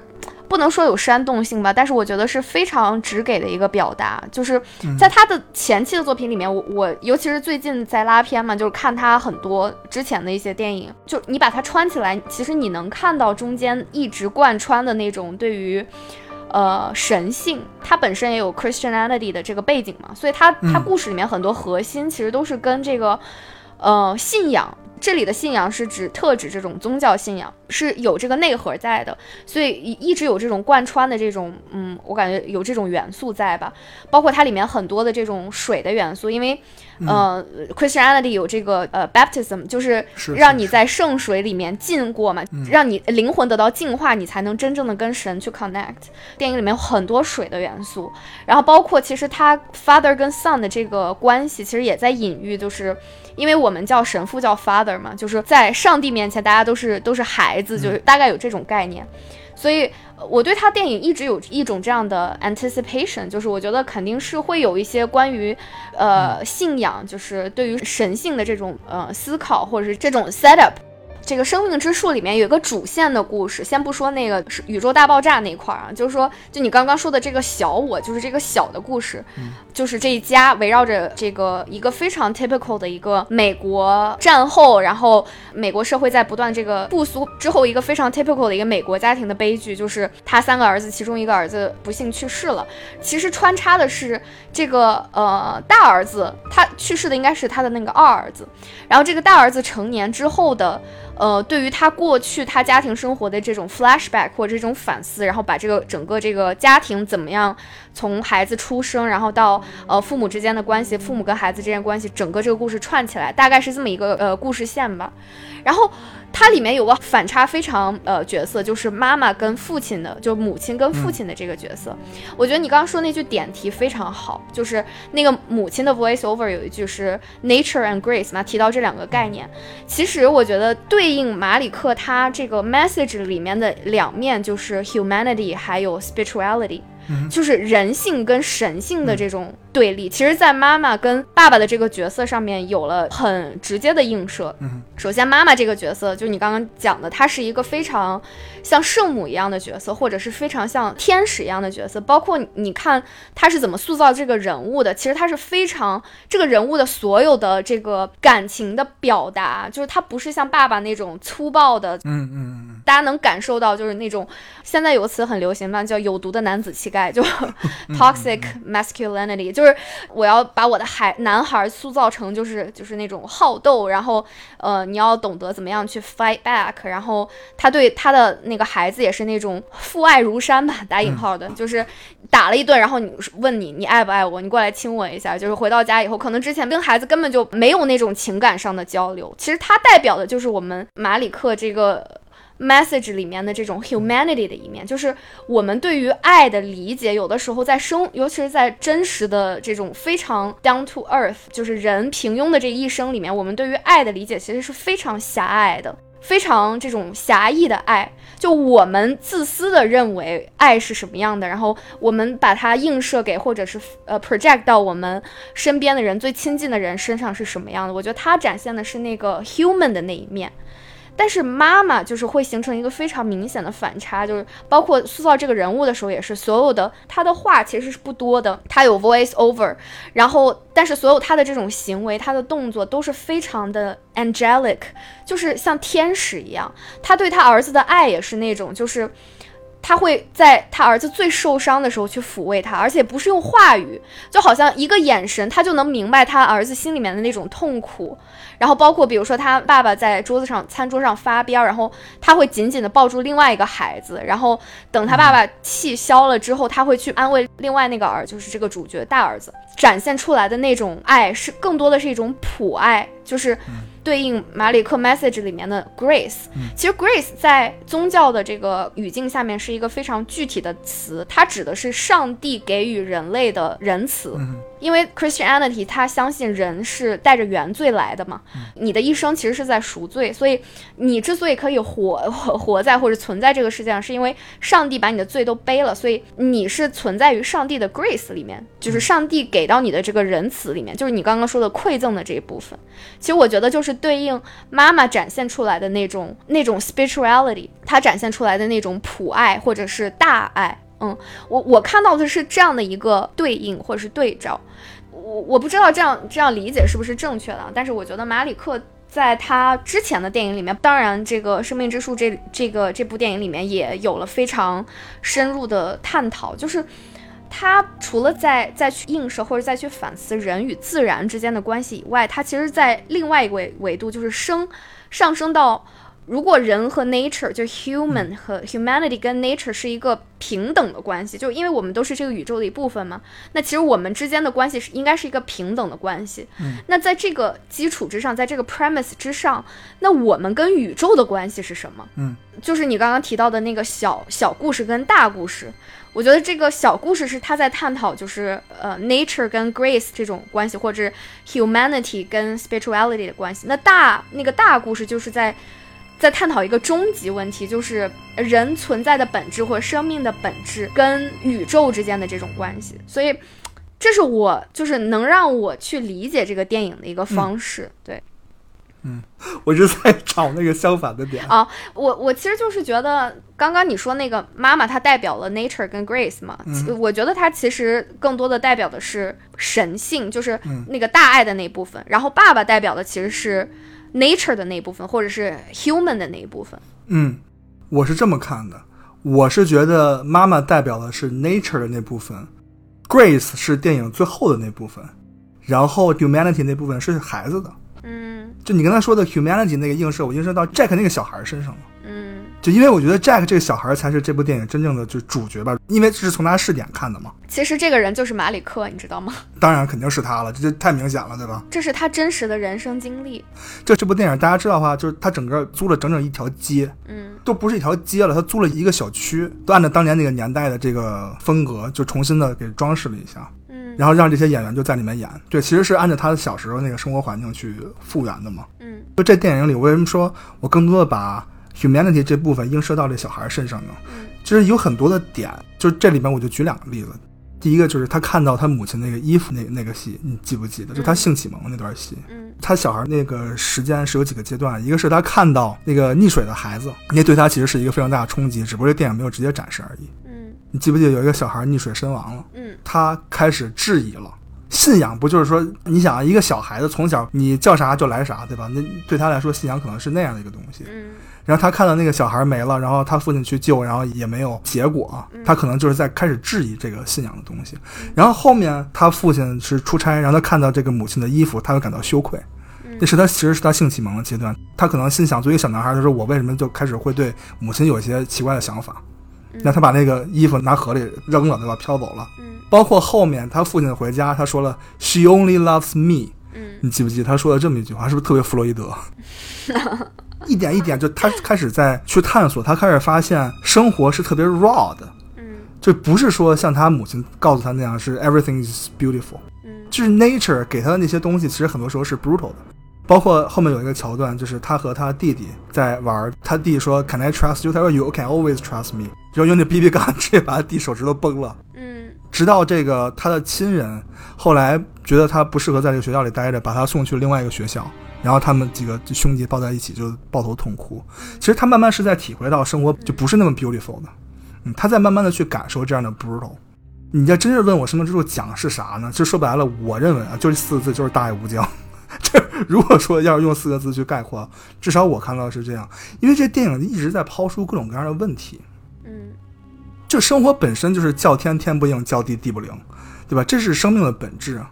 你看最后那个镜头，他们在那个天堂或者说 whatever 一个空间吧，嗯，这年长的 Jack 过去的父母和他的兄弟相遇啊，拥抱啊，那海滩也有很多别的人。电影结尾已经非常明显在阐释，就是说你内心追求的 peace 和你的信仰，其实真正就是属于爱，然后这个爱是超越时间和空间的。嗯，当你电影用三个小时去展现宇宙诞生啊、生死啊，就以小见大，通过一个家庭去展现生命意义的时候，我觉得这个价值就真的很明显了。嗯。马里克就想明白了，我今天讨论这个，我用 PPT 带你走一趟。你有没有感觉？反正我看马里克电影特别像那种入教的过程。哎，没错，就我刚刚提到的，对于我来说，他的对于那种嗯，spirituality 的那个映射或者是那个展示非常直接。对，就我不知道为。什么，我看他每一部电影，我都能感觉到那个。可能对于很多观众来说，可能比较 hidden 吧，那个可能是他们看不懂的那部分。但是对于我来说，我我最直接的感觉就是，我接下来就马上得去找个浴缸，然后给自己洗礼一下，然后我就赶快得 赶快得上升一下，赶快得大爱了，擦拭一下自己的全身，我不干净。而且他电影里基本都有不干净的角色，嗯就反而是反差了。马里克其实特别喜欢用反差，就小跟大、善与恶，然后纯净与洗礼，就这种对称，他电影里是非常多的。对，然后包括生与死，就生与死，对，没错。就通过死亡，我们才能真实的面对自己，才能面对你存在的意义，以这个维度去聊死亡。你包括你想一下，他拍的那《神棍》三部曲里面，就这么这么飞的这种爱情片里面，也会有死亡的元素。是啊，所以为啥我会觉得我看他电影，尤其是在这这个短短的这这时间里面拉片连着看这么多部。我突然就找到很多共性，就是他影片里那种对于 spirituality，包括对于存在意义的这个哲思吧、嗯的很多的这种反思的元素，在每一部片子里面都有这样的体现。嗯，所以说我一直觉得马里克电影三个小时是一个正常时长，短了都不行。说实话，短了就洗不透。嗯，入教过程是一个漫长的去观众去审视的过程，嗯我们才能慢慢体会到这个就被洗礼的感受嘛。这个我们可能后面再稍微多说一点吧。嗯你刚才说到这个对立，就其实善与恶也是啊。其实这电影里大量的展示了恶，就是对包括对信仰的这个丧失与质疑都是有的。嗯你看他们有一段那个孩童 Jack 跟一帮小孩出去闹，对吧？无恶不作，嗯 把那个那个青蛙绑他妈火箭上，嗯 对吧？就类似这种小孩好像都会做的事情。嗯转折点就是我刚才说那之前他那朋友小孩淹死的时候，嗯他开始去慢慢质疑这一点了。嗯，其实也是马里克讨论嘛。当然，我觉得这个对信仰的讨论，在最后我们要聊的那个那部电影里啊，《Hidden Life》聊的就更深刻了一点啊。嗯是。行，我们下面直接进入吧，我们也别休息了，赶紧把这个《神棍三部曲》过一遍。没什么好聊的，我就特别崩溃。我在咱们群里还说了一句，我说我们可能要聊一下《Sound to Sound》啊，但是有感兴趣就看，不感兴趣就不用看了。完，大家突然说我要看，我要看，我觉得完了，要坏事儿了，还不如不说。我为什么跟佩选这部电影呢？就是《Sound to Sound》歌声不绝，是因为这是我最不喜欢马里克的一个时期的一部最烂的电影，就我个人我个人感觉啊。嗯当然还有别的原因啊，这个我们俩都心知肚明。啊、对我们刚才老说这个神棍三部曲，佩，你说一下哪三部吧？Spiritual Trilogy 吧。spiritual trilogy，在我看来，在它的整个，它的 整个，对呀、Spiritual Saga，Spiritual Saga 是吧？嗯，所以就是，嗯，如果大胆的猜测一下，我不知道 Hidden Life 算不算。说实话，我觉得，不是，不嗯是，，我觉得这个 Hidden Life 可以单拎出来讲啊。那那就只能是 Song to Song，然后圣杯骑士，嗯还有 To the Wonder。对你，大家就听这名字，歌声不绝还好点儿。圣杯骑士 通往仙境，这什么叫神灵三部曲啊、嗯？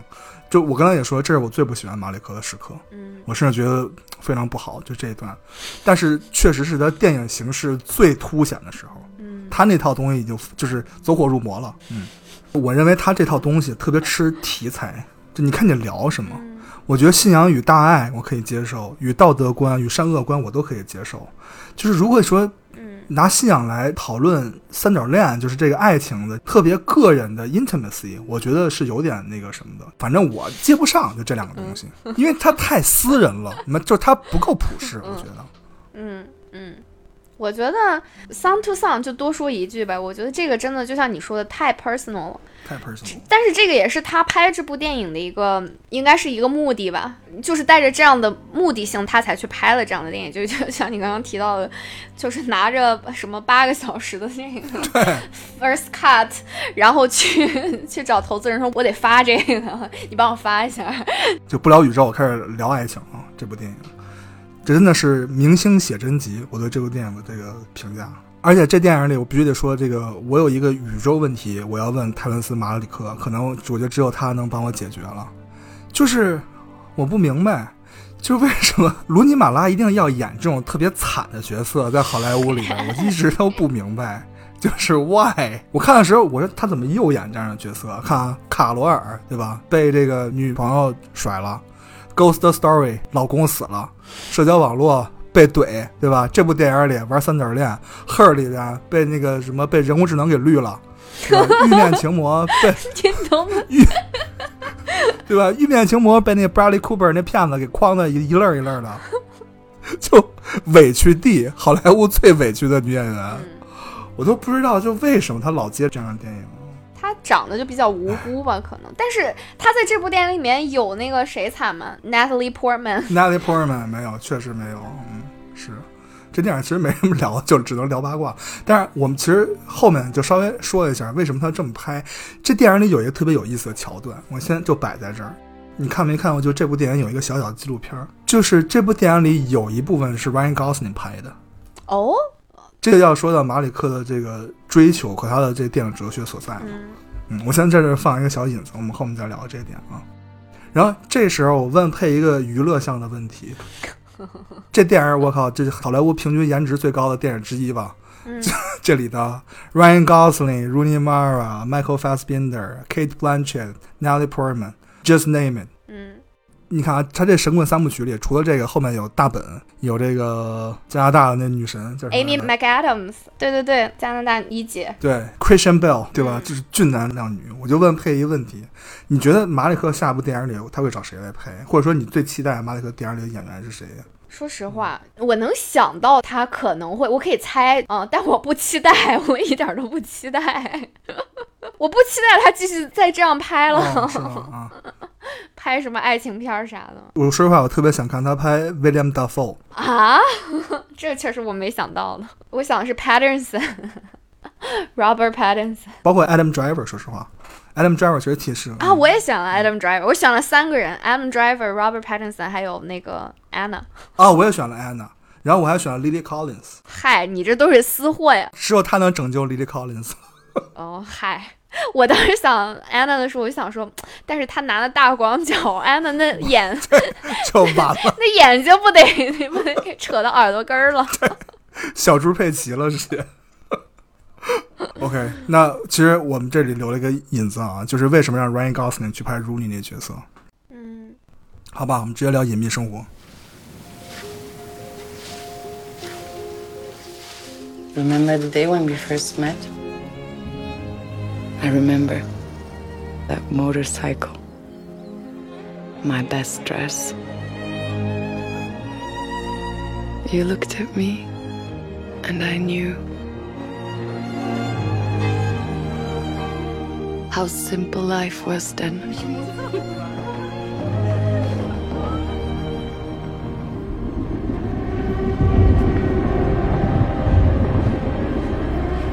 What's happened to our country? We're killing innocent people, raiding other countries, preying on the weak. If our leaders, if they're evil, what does one do? You have a duty to the fatherland. The church tells you so. You cannot say no to your race and your hope. You are a traitor.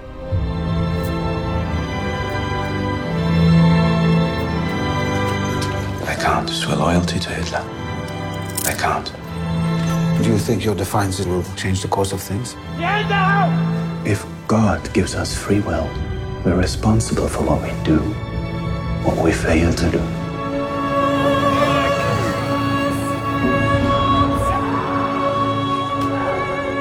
I can't do what I believe is wrong. We have to stand up to evil. Whatever you do, I'm with you. Always.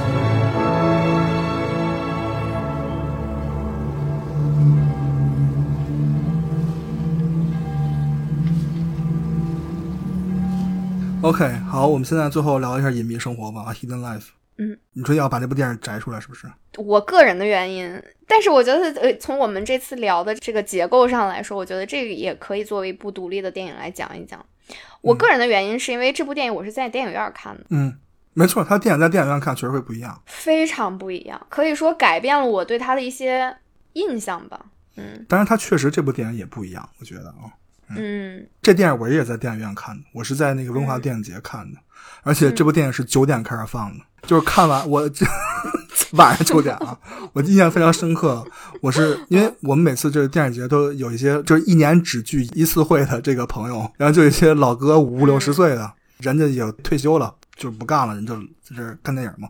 我们说嘿，然后就见面了什么之类的。然后我就跟那一个老哥看那电影之前，我们俩还聊什么马里克什么最近这几年电影啊什么聊聊聊。老哥可兴奋了，就特别喜欢。嗯，然后最后看完，老哥张着嘴，就感觉鼻涕泡都快出来了，就是困的，困的已经。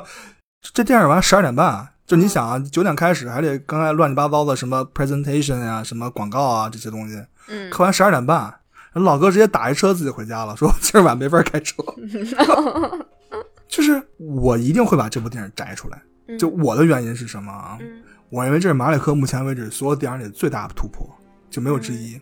嗯嗯，可能我更喜欢《生命之树》一点，但我觉得这部电影是叫什么？说俗了，集大成。嗯，我觉得这是马里克最好的一部电影，目前为止。嗯，我不知道你有没有注意到一点，就这个电影是他第一次说。本片根据真实事件改编，你你没发现这个对他来说实在是太重要了。嗯，现在有一个现成的故事摆在他眼前了，他怎么去写，他怎么把他想表达的东西掺杂这里面，这就很有意思了。嗯，这部电影说实话啊，我认为可以看三遍，你看三遍的视角是不一样。就这是第一次马里克把自己的视角彻底的放进来了。虽然说《生命之树》里他放进角色里了啊，他也是通过角色视角在看嘛。但我觉得这电影里老有一个隐藏的马里克在天上飘着，就是他是有自己的视角的，就跟我们上一期聊老红的那个小说家一样。就马里克这部电影他藏不住了，嗯，他是有自己的私货跟表达了。我为什么说可以看三遍了？你看的时候你可以看到是有角色的视角和马里克的视角，当然还有你自己的视角。马里克电影一定会有一个观众视角，嗯，我想的视角跟配想的视角跟另外一个人想的视角都是不一样的，这是为什么很多人这么喜欢马里克的原因了。嗯嗯，除此之外，我觉得这部电影里他对信仰有了更深刻的探讨，甚至更直白的质疑了，而且这个质疑非常直白了。你记不记得有一个教堂的那个雕刻师？这应该是他这部这部电影里面传唱度最高的 一个 quote。对我真的就我看了这，我觉得这就是马里克的所有电影的追求，就是这个了。嗯，那个雕刻师不说说，我画苦难的人，但我并不苦难，说我靠他们挣钱。嗯，我在创造 admire 而非 follower。嗯，就是我怎么能画出我未曾经历过的那个光辉呢、嗯、？Maybe someday I will, someday I will paint true Christ，、嗯、对吧？这不就是马里克拍电影吗？嗯、他不就这辈子在干这事儿吗？嗯，所以马里克一如既往是一个信仰与爱的布道者。这电影里有太多的话外独白，这个独白特别巧妙的地方是，他开始叙事了。这个独白是丈夫和妻子写的信，你发现没有？这他不是在这个人物自己跟自己说话了。嗯，这部电影是有故事线的。嗯，除了他前两部吧，《天堂之日》和这个《穷山恶水》之外，第一次的电影有了一条故事线，完整的故事线，就观众更能共情了。因为这电影里人物心理是有起承转合的。嗯，就所以说我为什么说它是集大成之作呢？就是你有了这样的变化，有了人物弧度之后，观众在探索过程中才不会说一直是一个情感，就我反复咂摸这个东西，我反复琢磨，嗯，就探索与思考的那个东西不再是一个点了，而是一个面了，嗯，比如说《生命之树》里，就大家都探讨这个宇宙、生命、哲学这三个东西，对吧？嗯，真的拿到地球上最摸得着的，就是我刚才说的《生命之树》的核心，我来理解就是大爱无疆，《生命之树》那真是从头到尾就是让观众泡在爱河里洗澡、入教的过程，嗯。就被洗礼的过程，但 Hidden Life 就有更多的维度跟层面了。比如说啊，我作为一个观众，反正至少我在看这部电影的时候是有的。我从完全不理解弗兰兹为什么这么做，就我在想，哇，你住在什么阿尔卑斯山上，我靠，那么美好的家庭，对吧？这你住的这是神仙的地儿啊。嗯。然后到我完全理解他，我理解他，他不可能妥协的。对于他来说，妥协就等于丧失了信仰，就是信仰就没了，就他可以去死了，所以他绝对不可能妥协。这是我第二个转变，嗯、然后到最后那场最后那场行刑那场戏，嗯，我不知道你角色，反正要是我在现场，我肯定就尿了，就 大铡刀，冰冷大铡刀就在那儿，我操，就你都能感受到那男主的那个被行刑前的那种恐惧。然后这时候我作为观众，我又开始质疑了，我说这一切真的有必要吗？嗯，就是当他真正在那一时刻的时候，到底会不会动摇呢？就这种反复的心理变化，是我看之前马里克的作品从来没有感受到的。我觉得这部电影对于我来说，它的意义就是这部电影非常直接的，并且从始贯终的去讨论了一个话题。当然可以拆成很多维度去看，但我觉得它就是讨论了人在信仰面前的意义是什么，或者是信仰对于人存在的意义是什么吧。我写的跟你很像，我写的是信仰与价值是否有关。嗯，呃，其实最终他是通过人物的这个维度去构画出来一个他对于信仰的一个 vision 吧。或者是说，就是通过人物他对于这个信仰，他最终的一个终极的这个追求，来把这个问题抛给了观众。就像你说的，就除了他人物自己的这个维度以外，观众也有一个维度，就是我们怎么理解？就作为一个 viewer，我怎么去理解，怎么去看待信仰它存在的意义或者它的价值？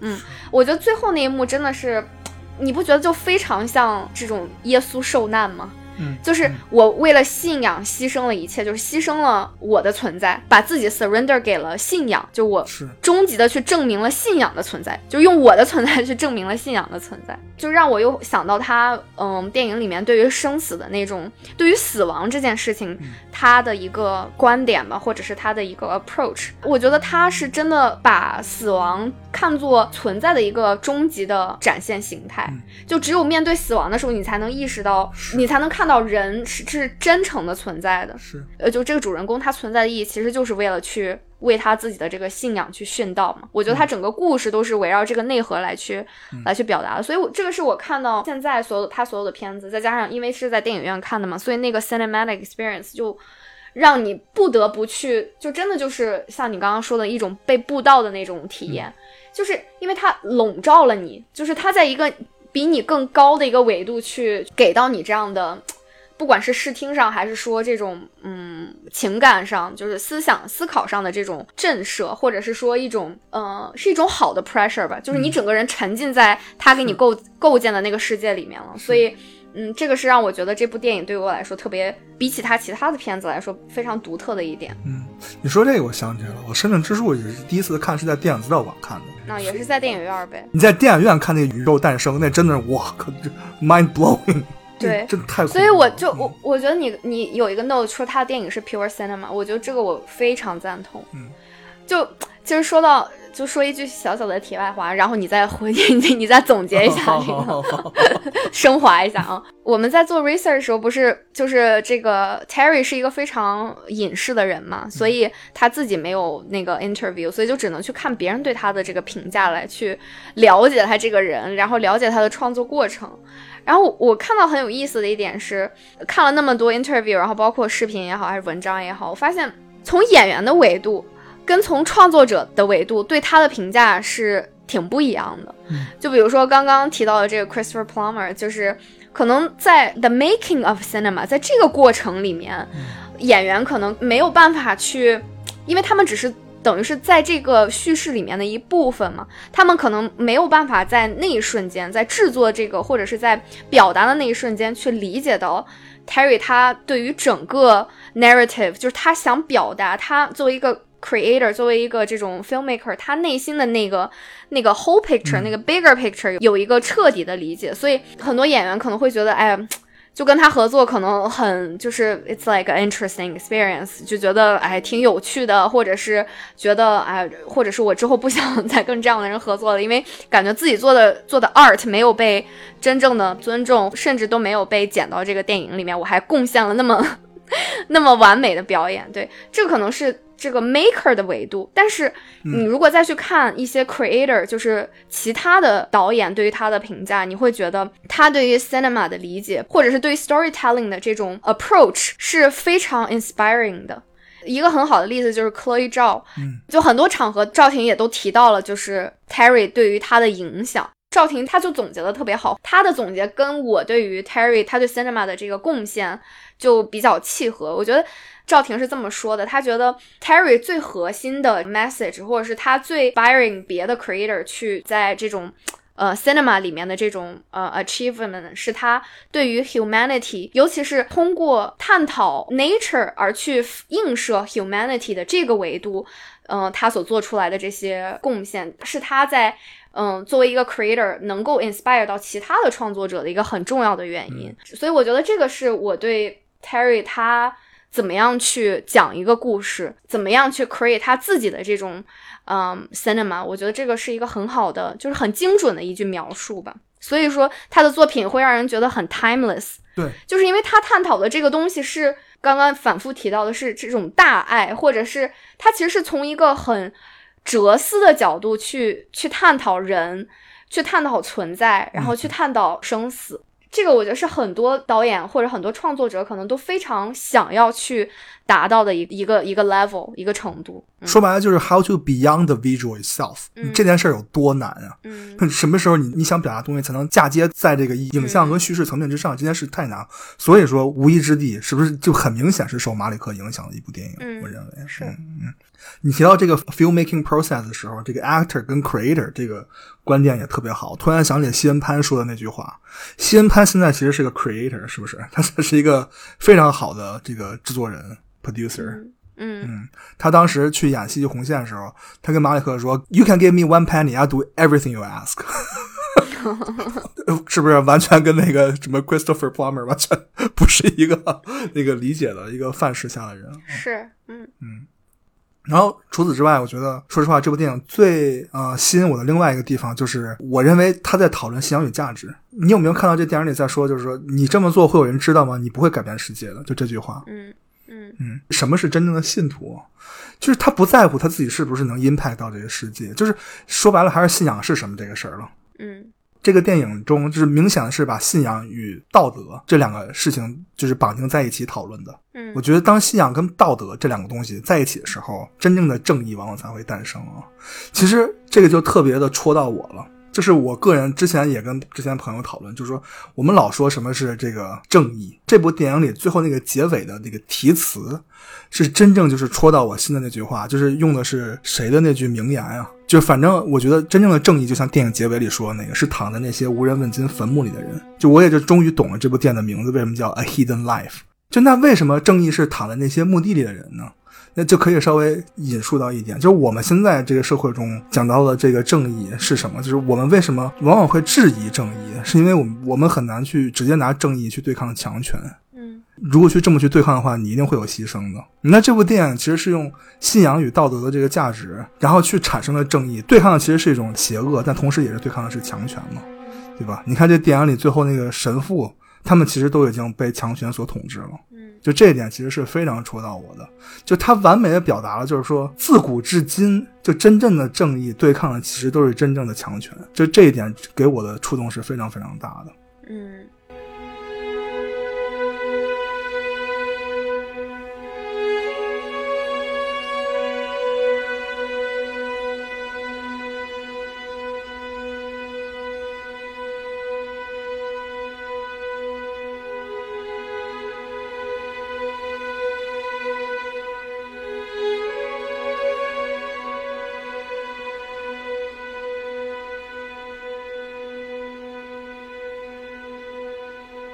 好，那我们最后聊完这电影，咱就最后就说一下，就是为什么马里克的电影是这样的吧。反正我是有我的一定的看法，我觉得这一点咱俩可能还比较相似就是你先说。说什么大广角，对吧？就这些乱七八糟什么躺地上拍，他为什么就是用这样的镜头呢？就是我看到马里克电影里有两个视角，就一个是我愿称之为上帝视角，大推轨，对吧？你刚才说设计感极强的那种镜头啊，运动感很强啊。比如说《生命之树》里特别明显，就有一个在冰面上推到 Jessica Chastain 演那个角色，嗯那不就是圣母玛利亚吗？我当时就我 说这也太太明显了，这个，嗯对吧？或者是那个《Hidden Life》有一场法庭的戏，他在法庭被宣判，嗯然后那个法官站起来怒骂那个弗兰兹那个角色，那镜头直接从上面拽过来，感觉那 镜头差点没摇掉了，是不是？就那个是明显的是一个上帝在在审视这个世界的角度。他这个大广角为什么要这么景深去 review 后面那些场景？他真正想做到的是让人物与环境融合。嗯就是人物与环境在一起，就这件事儿，我反正我觉得是非常明显的啊。马里克这么用镜头啊，其实基本上他已经就是放弃叙事了，我觉得。啊，就因为你想，就这种镜头你很难很难叙事，说白了比较难。它永远是就是 visual 放在第一位。反复看马里克电影的时候，你发现没有，就角色很少对着镜头说话，虽然不管怼多近，可能在那个 Hidden Life 里面有一帧吧，是 Fanning 对着镜头看了那么一下，天哪，你这都能记着，你这也太厉害了非常。明显啊，五秒钟有一个镜头啊，Fanning 对着那个对着镜头就是审视了一下。我很少在别的电影里看，就马里克电影里，虽然你怼得这么近，你很少看到角色会主动看镜头，嗯这角色都是在看别的地方。嗯这这个视角，我会称说的第二视角就是孩童视角，也就是为什么他把这个放得那么低，感觉像一个孩子，就是在就在摸那个人，就 在审视那个角色。嗯，我能理解你的意思，因为他的机位都比较低嘛，因为孩子的高度都、都很低，那他观察的角度也都比鹅还是高一点。对我也是后来 说说服了我自己这个想法，直到那个鹅出现的时候，我一直以为那是一个孩子。嗯，我明白你的意思，就我觉得他很擅长于去 play with perspectives，就是是他的这些机就是机位也好，他的这种这种镜头语言也好，其实他是在不能说在操控嘛，但是他是在制造 perspectives。怎么解释呢？就是就他让你看，对他的视角，其实他的视角是非常嗯非常主观的吧，可以这么说。就给你自由嘛。对，就他是从角色的这个视角去延伸出来的，但他这个角色的视角又是不同的，就每一个角色都会有自己的一个维度，或者这个故事赋予他的一个意义。例子太多了，就比如说像那个《生命之树》里面，妈妈跟呃父亲他 perspective 的变化。然后 New World 里面这种就是非常明显的这种对立面啊，就是原住民跟这个外来者这个他们这个视角的变化，它这样的镜头语言可以很好的去展示这种不同的 perspective。然后每一帧就像你说的，它为什么给观众一种 free 就是自由的感觉，是因为它不给你去限定，就是嗯。甚至说有一点失焦吧，就没有焦点，就是你可以去是就没有焦对，你可以去决定，你可以去 dictate 你想观察到或者你认为你在观察的是什么。他的镜头语言永永远都有一种好奇心的感探索觉，探索对对对感，嗯。嗯嗯，嗯，我已经想好这期叫什么了。我们这期就叫 like infinitive search，或者叫 infinitive seeking，就是因为马里克电影真的是一种 search 感，就是他永远是在找一个东西。嗯，我不知道有一个细节你有没有观察到，马里克的刚才上面说到所有这些视听风格，我们留了一个引子。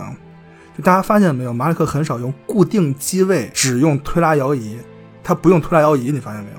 嗯，他只跟着走，他那角色永远是在运动的，就是那个镜头永远要不是高速的推着走，要么是人扛着走，就好像是一个人永远在看，在找东西，在找他想找那东西，可能是对信仰的追求，可能是对生命的探索，可能是对真理的追求。好像就是说一个人在那儿看看找东西，然后定住了，看看这儿，看看那儿，然后又跑出去了，然后看看别的地方啊。当然，可能这人个儿不是特高啊，就他他是他是要看这个世界与善恶的。就所以说，我们为什么刚才佩姐说他影像实在是太真实了？嗯，咱们节目留言的一个特别好的一个听众，就是他那留言特别有意义。我们之前聊的那个什么节目啊？妈的多重宇宙那节目，嗯就聊到说马里克跟那个多重宇宙这电影的大爱讨论了。我就跟他说了一个点，我说马里克的那个电影中谁是最重要的角色？就是摄影机，就镜头才是最重要的角色。因为镜头说白了就是你的角色，就你是怎么看这些人物、这些角色，他们是在找他们的真理，然后你再通过这些角色找你的真理。这是我对马里克电影的理解。嗯，然后另外就是说那高速运动，那不就是上帝视角吗？就感觉是一个一个幽灵在穿越众生那种的感觉。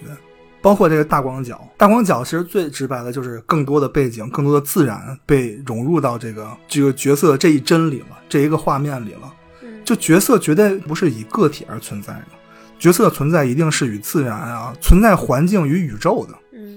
嗯，它一定是融入在环境与宇宙中的。它的视听说白了，就是真正要说，就只有一个目的，就是放大观众视点。嗯，马里克特别擅长把一个角色放在更广的维度下，让人去审视。我就说到桑图桑那个镜头，有一个他们不是在海边嬉戏吗？那个四个人，嗯，在海边嬉戏打闹，然后有一个镜头是尤尼马尔看天上有一群鸟。嗯，马里克一定会去把镜头对准那些鸟，然后随着那个鸟的飞翔的轨迹去拍那么几秒。嗯，就类似这样的镜头有无数，在马里克的电影里，不是就拍那几个人，他一定是在那个大环境下，就是你会在一个更广的维度下去看人物的探索和你的探索。嗯，我觉得这个是马里克之所以用这样的视听最明显，就是为什么他这么做。当然，他那个可能就是那个盯着人看的那个，太像鱼眼睛了啊，像是飞飞鱼看世界。这这个就就另外再说了啊。然后刚才说到《桑图桑》里让 Ryan Gosling 去拍 Rooney，、有很多的镜头其实是卢贝兹基，就 Lubeski，嗯拍摄的过程中把这个摄影机架到 Ryan Gosling 的身上。嗯就假如可能下上一个镜头还是在拍 Ryan Gosling，嗯然后转到 Rooney Mara 这儿，就把镜头架到 Ryan Gosling 身上，让他去拍。等于这特别有意思，他是在通过角色的视角去探索角色与角色之间的关系。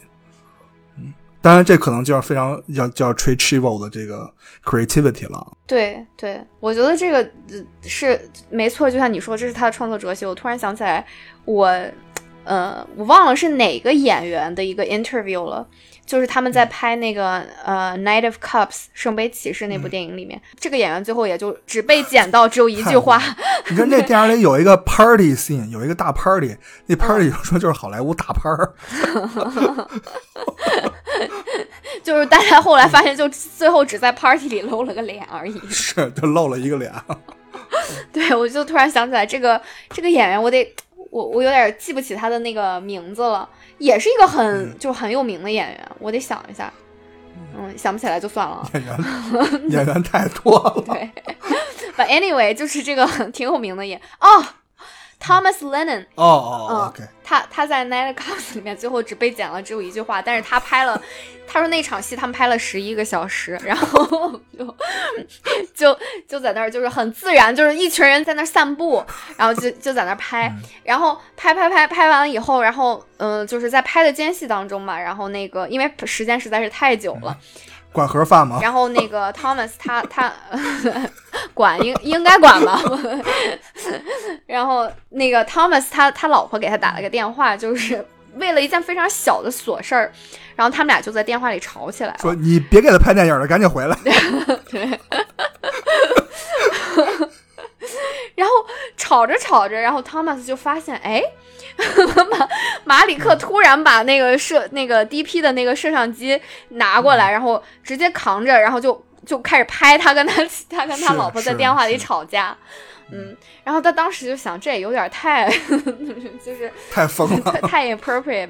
但是后来我觉得他也是因为走了十一个小时吧，他他也想，哎，就 whatever 算了，就拍就拍吧，拍进去最少最起码还能多剪一句话。对，这就是马里克的风格，就是你说的人物在环境里面的那种，状态。嗯，那种状态，就是他想要的。对，哎，我觉得所以演他电影得心态好。为什么那么多人想演他电影呢？钱都拿了，还出去度假，谁不愿意啊？你就该咋样 咋样就行了。也不是所有人都是这样吧？哎，所以说我你看那个《圣杯骑士》了吗？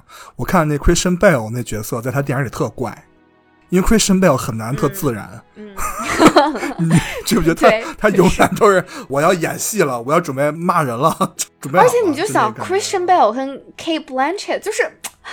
对，哦，还加一个 Natalie Portman，就啊就这三个人，你怎么给他拧在一起？就是 是我老觉得他们不是特别适合在马里克电影里出现。对，所以我能理解你对于《神问三部曲》的一个感受吧。我就感觉这个这确实是马里克的 experiment。嗯但我觉得《卢里马拉》还是挺适合他的电影的，啊，不许夹带私货啊。行吧？那我们这期先聊到这儿。嗯，你还有想说的吗？没了，我觉得差不多了。差不多。就我希望最后上线的节目里面能有我一两句话就行。你最后不会就是像马里克一样吗？对，重构一下，然后 整个就散文诗。最后这节目只有你一句话，就是欢迎您来听《洛神二三十》。对，我好吧，那就这样。其实我特别期待马里克下一部作品，叫《风之所向》，嗯，就是讲真的是讲耶稣的故事。我操，是啊，我觉得这已经最后他就会变成最后马里克教，就是他自己可能对对，真的是。最后插一个小点，刚才忘了提了，为什么细细红线之后有这么多人？刚才我都说了，罗伯特·德尼罗、阿尔帕西诺、什么小李子都要看他剧本，跟他聊说他想演，你知道为啥吗？为啥？就因为他消失了二十年。哦，所以呢？就你想他，因为他前两部那那电影在好莱坞口碑非常高啊，嗯，那个圈儿里啊，因为你看有人都说了，《公民凯恩》之后最好的处子座，这种评论已经出来了，嗯而且那些人都是在自己黄金巅峰的时刻，嗯，所以当一个人二十年回来，当然这有很多的都市传说，说他什么徒步走遍了整个全美，然后还说去哪个公司当销售，一边当销售一边写剧本什么之类的啊，都都是都市传说啊。他不是搬去巴黎了吗？那就是说他是什么徒步走了全美什么之类的，我就想起那个 那个纪录片《寻找小糖人》了，就他这个嗯 就特别像这种老神棍似的这种隐居的生活。嗯，好吧，那我们先聊到这儿。我们下期节目预告正好不是这期节目聊比较久嘛，所以我们下期先暂停更新一周，我们休息一周。我俩得缓一缓，真的，缓回来缓缓，这主要是看了太多马里克，对对，真的是是不建议大家这样。我都要飞了，真的。然后我们再下一期节目就是我们赶着八月这个七夕录一期爱情电影了。好了，那我们这期节目先到这里，感谢您的收听，我们下期再见，拜拜。拜拜。